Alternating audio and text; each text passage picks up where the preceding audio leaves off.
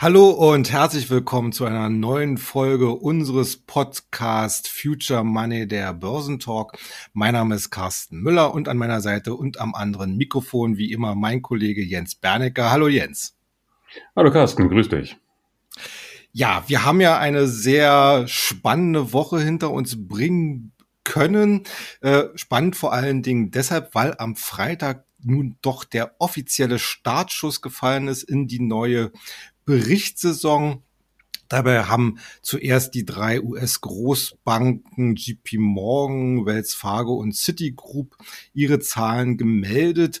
Alle drei konnten hier generell sehr positive Zahlen auch über den Erwartungen abliefern. Ein bisschen äh, Schatten gab es dabei, weil nämlich alle drei Banken ihre Rückstellungen auf möglicherweise faule Kredite deutlich erhöht haben. Dennoch in der Gesamtbilanz kann man sagen, ein gelungener Auftakt. Äh, dass der Markt am Freitag nicht mehr daraus machen konnte, lag so ein bisschen an den neuen Retail-Zahlen, die schlechter als erwartet ausgefallen sind. Also mal so ganz grob gesprochen, äh, zweiteilig, was erwartest du jetzt von der kommenden Woche? Äh, wo können sich die Märkte hier vielleicht positionieren, auch unter dem Aspekt, dass ja natürlich zum Beispiel am Montag bzw. Dienstag die nächsten Bankenzahlen kommen und natürlich dann auch so die ersten Highlights im Technologiesektor. Also grundsätzlich ist es erstmal wichtig, dass aus der Bankenecke keine weiteren äh, Hiobsbotschaften kommen. Und wir hatten das Thema ja auch schon hier im Podcast, dass ähm, steigende Zinsen natürlich dazu führen, dass es eine Trennung gibt oder eine, eine Segmentierung innerhalb der Bankenlandschaft. Und wir erleben das natürlich immer wieder mal, aber jetzt äh, nach diesem langen Zinszyklus, wo wir ja nur sinkende Zinsen hatten äh, und jetzt plötzlich eine, eine deutliche Wende sehen, erkennt man eben sehr schnell, welche Banken sind gut positioniert und welche sind schlecht positioniert. Und grundsätzlich die Zahlen, die wir jetzt haben, diese Dynamik spiegelt ja wieder, dass eben steigende Zinssätze ähm, es den Banken im Allgemeinen ermöglichen, von den Kreditnehmern mehr für Kredite zu verlangen, als sie den Einlegern zahlen. Und äh, diese robusten Gewinnmeldungen ähm, signalisieren ja auch, dass die Krise, die durch den äh, Zusammenbruch der Silicon Valley Bank und der Signature Bank äh, verursacht wurde, äh, die größten Banken eigentlich gestärkt hat. Ähm, die meisten kleineren regionalen Banken, ähm, die haben noch eine ungewisse Zukunft vor sich. Die werden ihre Ergebnisse jetzt im Laufe des Monats vorlegen. Und äh, da werden wir eben ein zweigeteiltes Bild haben. Die Großen profitieren von der Krise und die Kleinen, da werden einige wegfallen. Und äh, das ist dann die Marktsäuberung. Das muss nicht schlecht sein. Das ist die Frage, wie die, wie die Börse darauf reagiert. Aber ich glaube, entscheidend ist für den Markt, dass die Großen dass die stabilen Eckpfeiler der Finanzlandschaft, der Bankenlandschaft, dass die stabil sind. Und das war ja eigentlich auch zu erwarten. Und wir hatten das Thema Regionalbanken in Amerika ja immer wieder. Wir hatten damals ja schon mal gesprochen über die Savings und Loans äh, Krise, die wir in den 80er Jahren hatten. Und ähm, diese Säuberungsaktionen führen letztendlich dazu, dass hinterher die Landschaft äh, natürlich äh, neu strukturiert werden kann. Also ich glaube, die Börse wird das wohlwollend zur Kenntnis nehmen und äh, es abhaken als same procedure as as every decade vielleicht. Und ähm, das ist dann ein guter Auftakt. Und ich glaube, dieser Trend wird sich auch in anderen Sektoren durchziehen. Auch in der Technologiebranche werden wir Gewinner haben und wir werden auch Verlierer haben. Und das ist auch sehr gut so, denn äh, wir müssen dann eben in den Strategien, wenn wir auf Aktiensuche sind, äh, eben ganz klassisch, klassisch das Stockpicking nach vorne setzen und schauen, welche Unternehmen äh, sind gut positioniert und welche nicht. Und die Börse ist dafür ein sehr guter Seismograph. Und das ist ja auch das Schöne an der Börse, dass man dann eben die Selektionsmöglichkeiten hat. Die Retail-Zahlen spiegeln letztendlich äh, das, was wir ja schon erwartet haben. Es wird eine konjunkturelle Verlangsamung in den Vereinigten Staaten geben. Ob es dann eine Rezession wird, ja oder nein, wird man noch abwarten müssen. Und dann auch die Frage, wie lange sie andauert und wie, wie, wie steil sie wird. Da gibt es Tausende oder Abertausende von Meinungen dazu. Und wie die Situation sich entfaltet, spielt heute eigentlich keine Rolle. Denn die Börse antizipiert schon, dass es ähm, sicherlich eben, wie gesagt, zu einer deutlichen Verlangsamung kommt. Aber man fängt jetzt schon an, so ein bisschen über den Tellerrand hinauszuschauen. Und das ist eigentlich sehr gut. Hm. Äh, dazu noch mal eine Nachfrage und zwar gab es ja in dieser Woche auch die Fed Minutes, also die Sitzungsprotokolle zur äh, letzten Sitzung der US-Notenbank und da war ja dann letzten Endes die Rede davon, dass die Notenbanker äh, ja befürchten, dass es zu einer milden Rezession kommt. Äh, Im Markt wurde das dann letzten Endes so interpretiert, dass wir wahrscheinlich hier tatsächlich nur noch eine Zinssteigerung beim nächsten Mal um 25 Basispunkte bekommen könnten. Würdest du da jetzt mitgehen in der Erwartung? Ja, also ich denke, die Fed hat da schon so ein bisschen die Hosen runtergelassen und ich finde es jetzt ganz lustig, äh, wie man aufpasst äh, im Wording. Ja.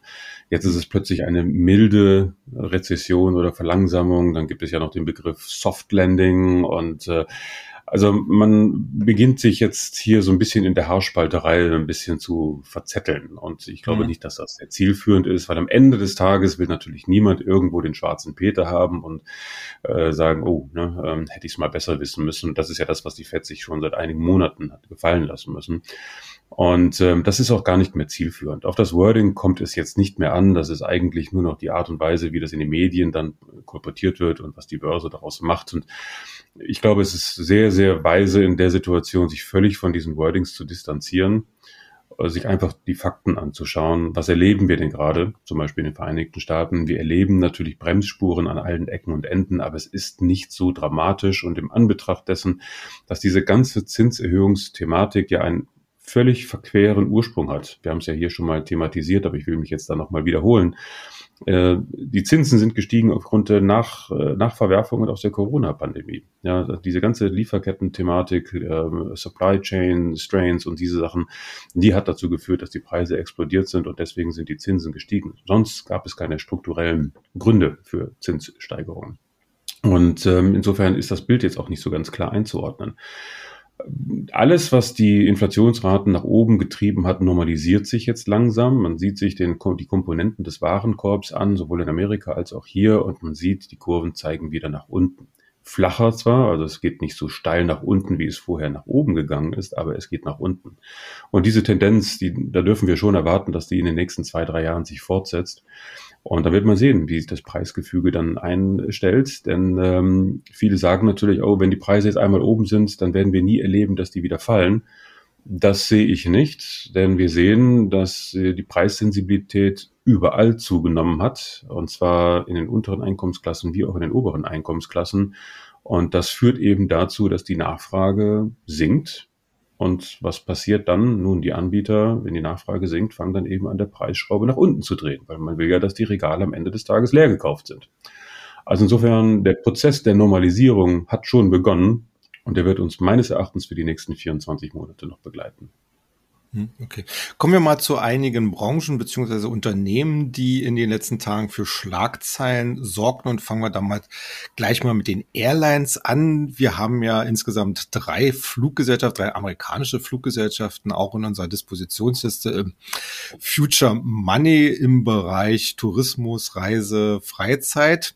Ja, und American Airlines, leider auch eine unserer Positionen, hatte in dieser Woche eine Gewinnwarnung abgegeben. Ursprünglich hatten die Analysten damit gerechnet, dass im ersten Quartal hier ein Gewinn von fünf Cent je Aktie verbucht werden konnte. American Airlines hat jetzt nun eine Spanne von einem Cent bis fünf Cent ausgegeben, insbesondere durch äh, negative Einflüsse durch die höheren Treibstoffkosten.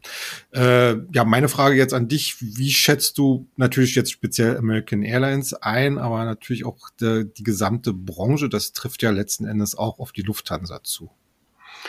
Also man äh, sollte immer den, den Snapshot, den Moment nicht zu hoch hängen. Ähm, was wir jetzt haben bei American Airlines sind natürlich Enttäuschungen. Also der Gewinn ist jetzt weniger stark ausgefallen als erwartet, wie du gerade schon skizziert hattest. Und dann sind Enttäuschungskurse in der Regel eigentlich Kaufkurse.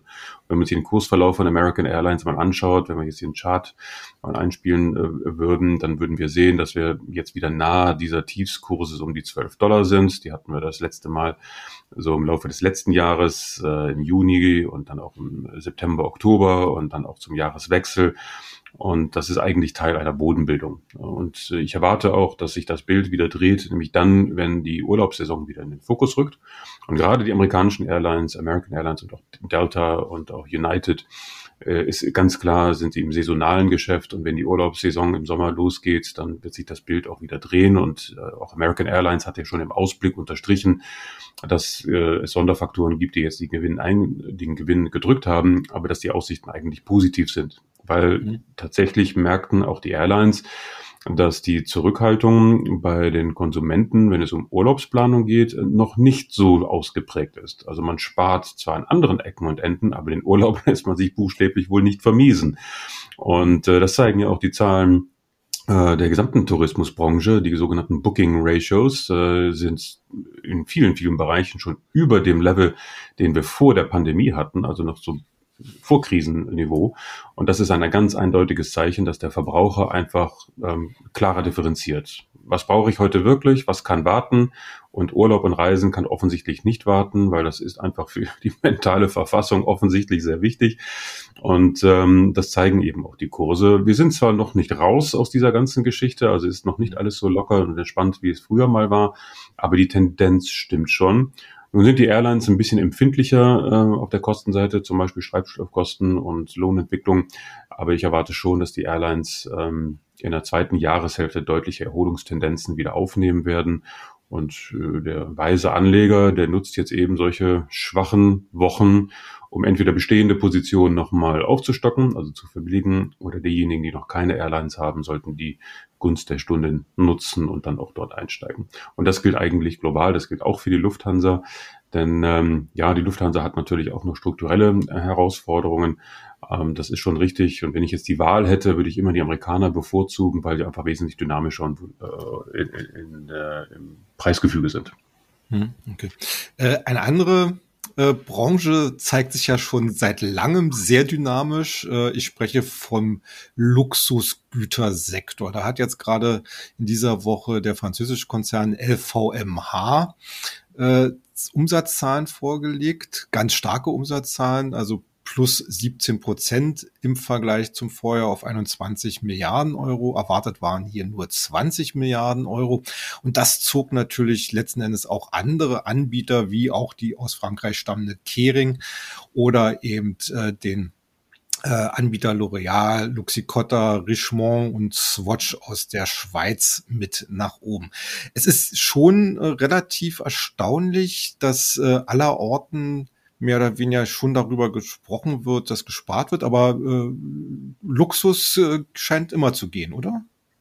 Ja, Luxus ähm, scheint äh, immer zu gehen. Ich glaube, das ist schon wichtig. Wir müssen hier schon aufpassen, denn es gibt auch mittlerweile Erhebungen, die eine ganz andere Sprache sprechen. Ähm, die Zahlen, die wir jetzt hier haben, sind natürlich erst einmal positiv, aber ähm, es gibt auch eben im Higher Net Worth Bereich, also High Net Worth Individual Bereich oder dem Ultra High Net Worth Individual Bereich, ähm, gibt es schon Erkenntnisse darüber, dass äh, weitere Preiserhöhungen für Luxusprodukte auch dort ihre Grenzen haben. Also es gibt auch in dem Bereich, selbst wenn man sich das leisten kann, ähm, bestimmte Levels, wo man sagt, also bis hierhin und nicht weiter. Und ähm, ich wäre da jetzt sehr vorsichtig, weil man kann jetzt nicht sagen, dass Rezessionen oder die Preisentwicklung, die Inflation jetzt nur die untere Einkommensklasse äh, trifft und die, äh, dass die am meisten darunter leiden. Ja, das ist natürlich so, wenn, wenn man heute einkaufen geht bei Lebensmitteln, dann haut das ganz schön in die Brieftasche.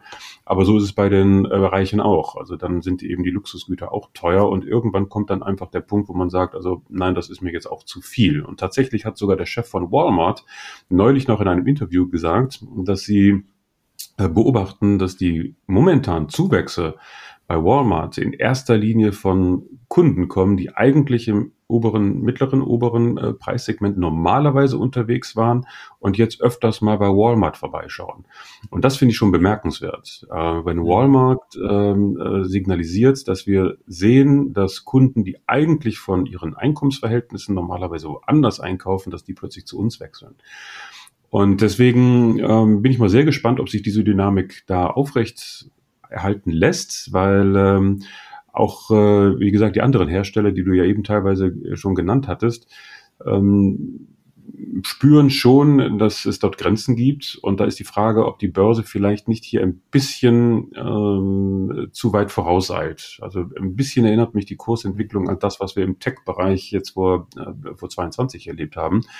Und ich würde jetzt heute nicht dazu raten, Luxusgüter oder die Aktien von Luxusgütern nochmal zu kaufen. Ganz im Gegenteil, diejenigen, die jetzt vielleicht Gewinne eingefahren haben, in den letzten äh, Wochen oder Monaten LVMH als, als Beispiel, da würde ich schon eher dazu neigen, die Gewinne zunächst einmal abzusichern, weil mhm.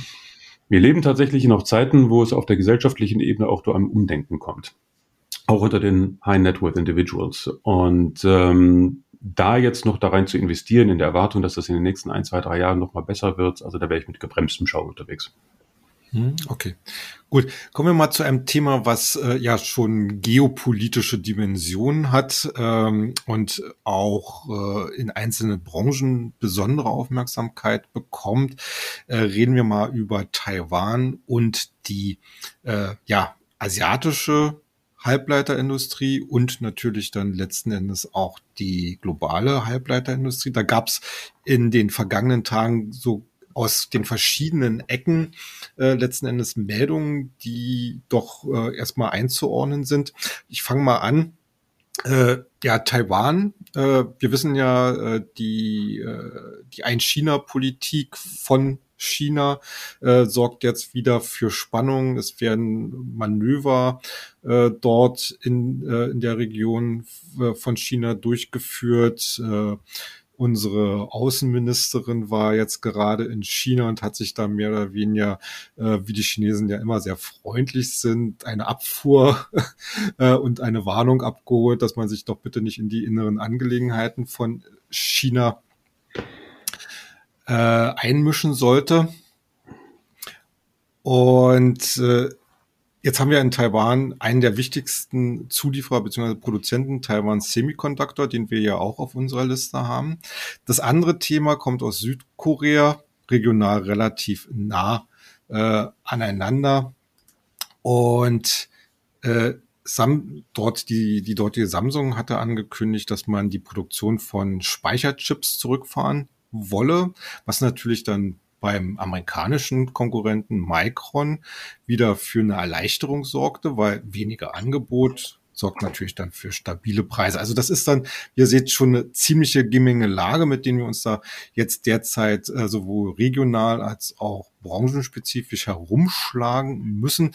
Äh, fangen wir mal äh, an, vielleicht zuerst, wie gefährlich können die äh, geopolitischen Vorgänge äh, für die asiatische äh, Halbleiterbranche werden? Also die ganze geopolitische Situation dort in, Taiwan, China ist ja nicht neu und natürlich seit der Ukraine wird das Ganze neu aufgerollt und plötzlich sehen überall ähm, äh, alle nur Risiken, was, was China und Taiwan betrifft. Ich glaube das eher nicht. Ich glaube, es geht eigentlich nur darum, dass China ähm, in dieser neuen Konstellation signalisieren möchte, wir könnten, wenn wir wollten, aber derzeit sehen wir noch keinen Bedarf. Ja. Man guckt sich den Aktienkurs von Taiwan Semiconductor an, der ist ja auch erstaunlich stabil. Also wenn man diese Nachrichtenlage jetzt äh, aufnimmt, die du gerade skizziert hast, und sich den Aktienkurs anschaut, dann sieht man eine Seitwärtsbewegung. Und das ist schon mal erstaunlich. Weil normalerweise würden äh, Anleger sofort sagen, ach du meine Güte, ähm, da gibt es demnächst irgendwie ein Chaos und äh, wir verkaufen jetzt erstmal Taiwan Semiconductor und äh, ziehen uns zurück. Aber im gesamten Halbleiterbereich sehen wir genau das Gegenteil. Egal welche Aktienkurse sich man da anschaut, äh, die größeren, mittleren haben alle jetzt eine sehr gute Bodenbildung hinter sich und es gibt schon einige, die jetzt Ansätze zu einer Erholung führen. Und wir beide wissen ja, Halbleiter haben immer so eine Art Leading-Indikator-Funktion. Das heißt, äh, sie signalisieren als erstes, wenn es dann wieder zu einer konjunkturellen Erholungsphase kommt. Und ich glaube, dass das deuten die Halbleiter jetzt eben an. Es wird eine, eine konjunkturelle Erholung, globale konjunkturelle Erholung, ähm, hier schon leicht angedeutet. Und ich denke, das wird sich auch in den nächsten Monaten fortsetzen. Gleichwohl ist der gesamte Halbleiterbereich auch zu differenzieren, weil wir haben jetzt eben auch neue Herausforderungen, nicht nur in der Herstellung von Halbleitern, sondern auch in den Geschäftspotenzialen, wenn wir zum Beispiel das Schlagwort künstliche Intelligenz nehmen. Nicht jeder Halbleiterhersteller ist entsprechend gut positioniert, um von diesen neuen Entwicklungen zu profitieren. Da gibt es äh, Favoriten, wie zum Beispiel Nvidia, äh, die natürlich ganz weit vorne äh, stehen oder auch im Markt so wahrgenommen werden. Und die Kurserholung bei Nvidia spricht ja nun Bände. Wir sind ja schon fast wieder auf dem Niveau von vor 22, also vor der Krise. Und ähm, es gibt andere, die noch strukturelle Defizite haben, wie zum Beispiel die Intel, die wir ja auch schon unter die Lupe genommen haben, die wir jetzt aber auch wieder empfehlen werden, weil auch Intel wird sich natürlich berappeln und wird natürlich sich äh, erholen. Und dann haben wir alle anderen, ob jetzt Micron, AMD, Texas Instruments, also es gibt ja einen, einen ganzen, ganzen Korb voll Halbleiter.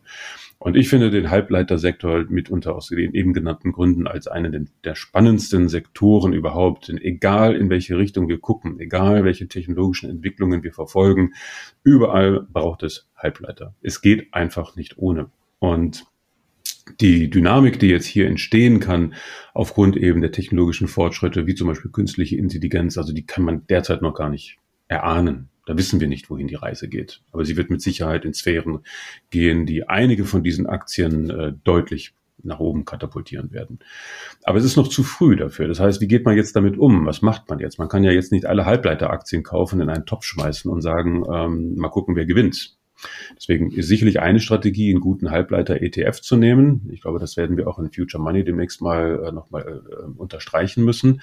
Und dann eben ein, zwei, ähm, die jetzt einfach auf einer relativen Stärkeposition vorne wahrgenommen werden. Und dann nimmt man noch ein, zwei Turnaround-Situationen, wie zum Beispiel eine Intel.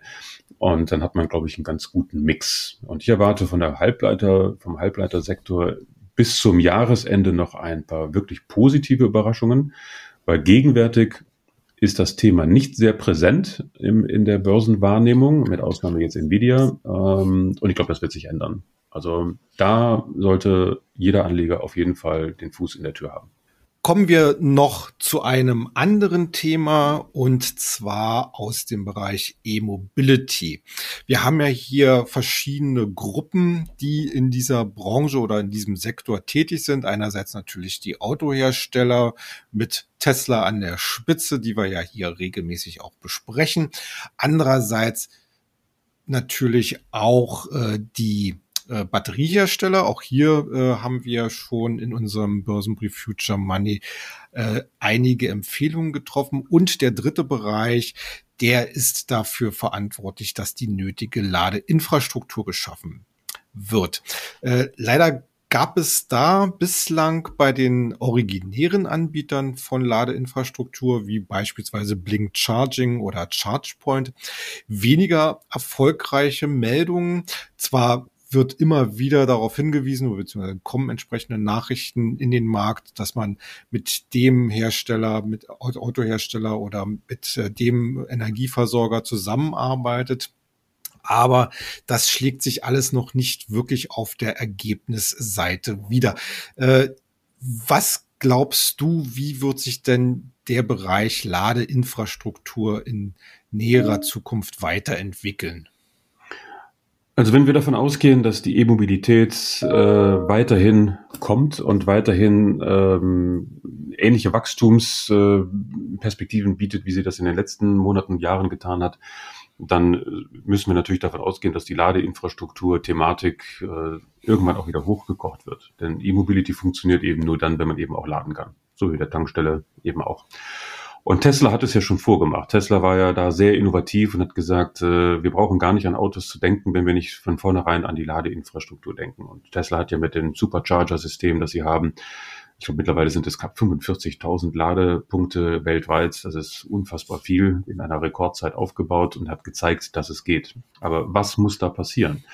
Der Clou ist äh, entweder Standardisierung oder eben einfache Bedienung. Also es reicht nicht nur eine, eine Ladeinfrastruktur zu haben, eine, eine Ladesäule, sondern sie muss auch ähm, gut ausgestattet, programmiert sein und sie muss auch zuverlässig sein und sie muss auch eben auch einfach zu bedienen sein. Und bei Tesla ist das besonders einfach. Da macht man nämlich gar nichts. Da fährt man einfach mit seinem Auto hin, steckt einen Stecker rein, wie zu Hause in der Steckdose und man macht gar nichts. Alles läuft im Hintergrund.